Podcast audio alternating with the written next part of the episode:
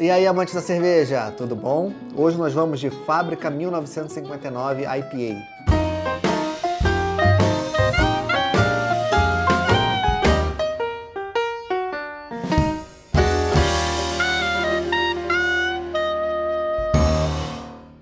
Eu não posso falar muito sobre essa cervejaria, sobre essa linha de, de cervejas, Fábrica 1959, porque eu provei muito pouca coisa deles. O que eu sei é que eles são, ela, ela é, uma, é uma linha de cervejas do grupo de supermercados Pão de Açúcar. Ela é produzida em Campo Bom, Rio Grande do Sul, exclusivamente para o grupo Pão de Açúcar.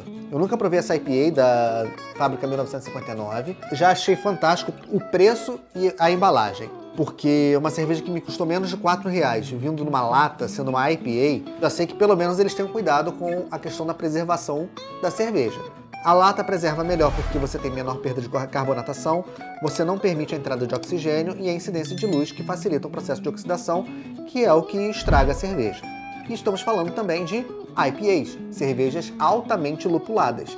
Cervejas lupuladas tendem a envelhecer mal. As características sensoriais do lúpulo vão envelhecendo com muita rapidez. E, obviamente, você protegendo a cerveja, você tem um envelhecimento um pouco mais é, um pouco menos agressivo. Vamos pro copo? Porque eu tô bem curioso.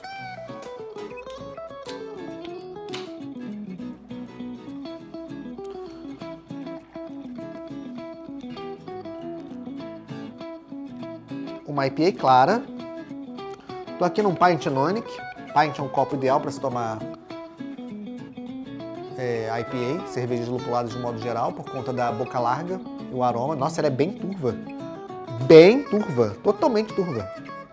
Leva trigo?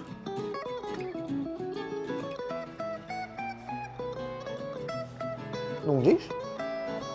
Água, malte de cevada, lúpulo, trigo e levedura. Leva trigo.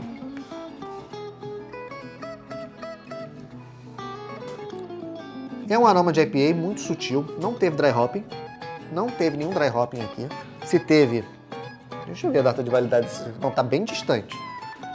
É, se teve dry hopping, realmente é, não foi o ideal. A espuma de baixa formação. Assim, é lúpulo americano, é o que aparece, é o lúpulo. Mas não é também o lúpulo mais agradável, não. Eu não vou esperar que eles vão usar lúpulos extremamente caros numa cerveja que custa menos de 4 reais. Eu também tenho que balancear o custo de produção da cerveja custo menor, qualidade de insumos, obviamente, vai ter que ser limitada.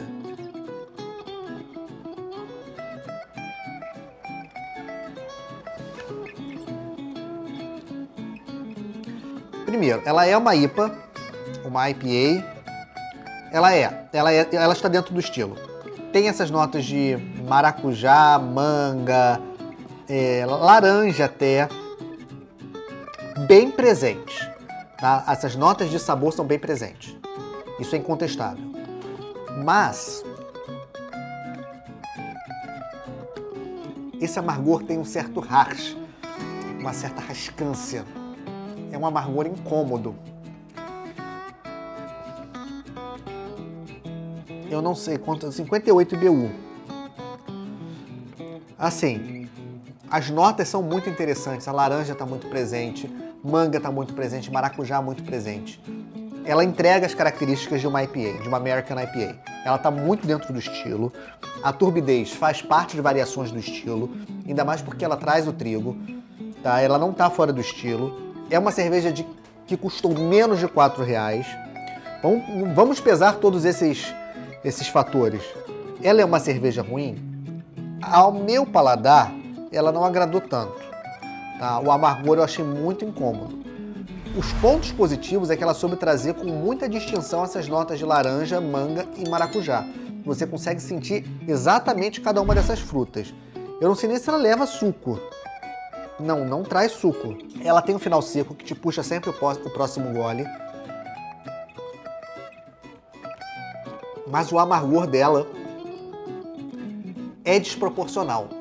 Por trazer tantas essas notas de fruta, Talvez se ela tivesse uma amargura um pouco menor, ou tivesse utilizado um outro lúpulo menos corrumulone, um, um lúpulo, ou, ou, ou, no processo tivesse, tivesse feito first wort hopping, para diminuir esse harsh na, no amargor. Isso incomoda. É um amargor muito rascante. Para quem quer experimentar pela primeira vez uma cerveja do estilo IPA, eu descartaria essa opção. Eu acho que sempre é válido ter essas experiências, experiências novas, sejam elas quais forem, ruins e boas. Mas nesse caso, eu acho que existem até opções melhores de IPA no mercado, a preços um pouco mais caros, mas que entregam um pouco melhor de satisfação em relação ao amargor. Este amargor está incômodo. Ponto positivo é que ela está muito dentro do estilo, ela entrega uma quantidade de lúpulo significativa para uma cerveja de menos de 4 reais. Ela é visualmente bonita. Ponto positivo de vir em lata, isso é muito importante. E o ponto negativo eu coloco que esse racho na, na lupulagem.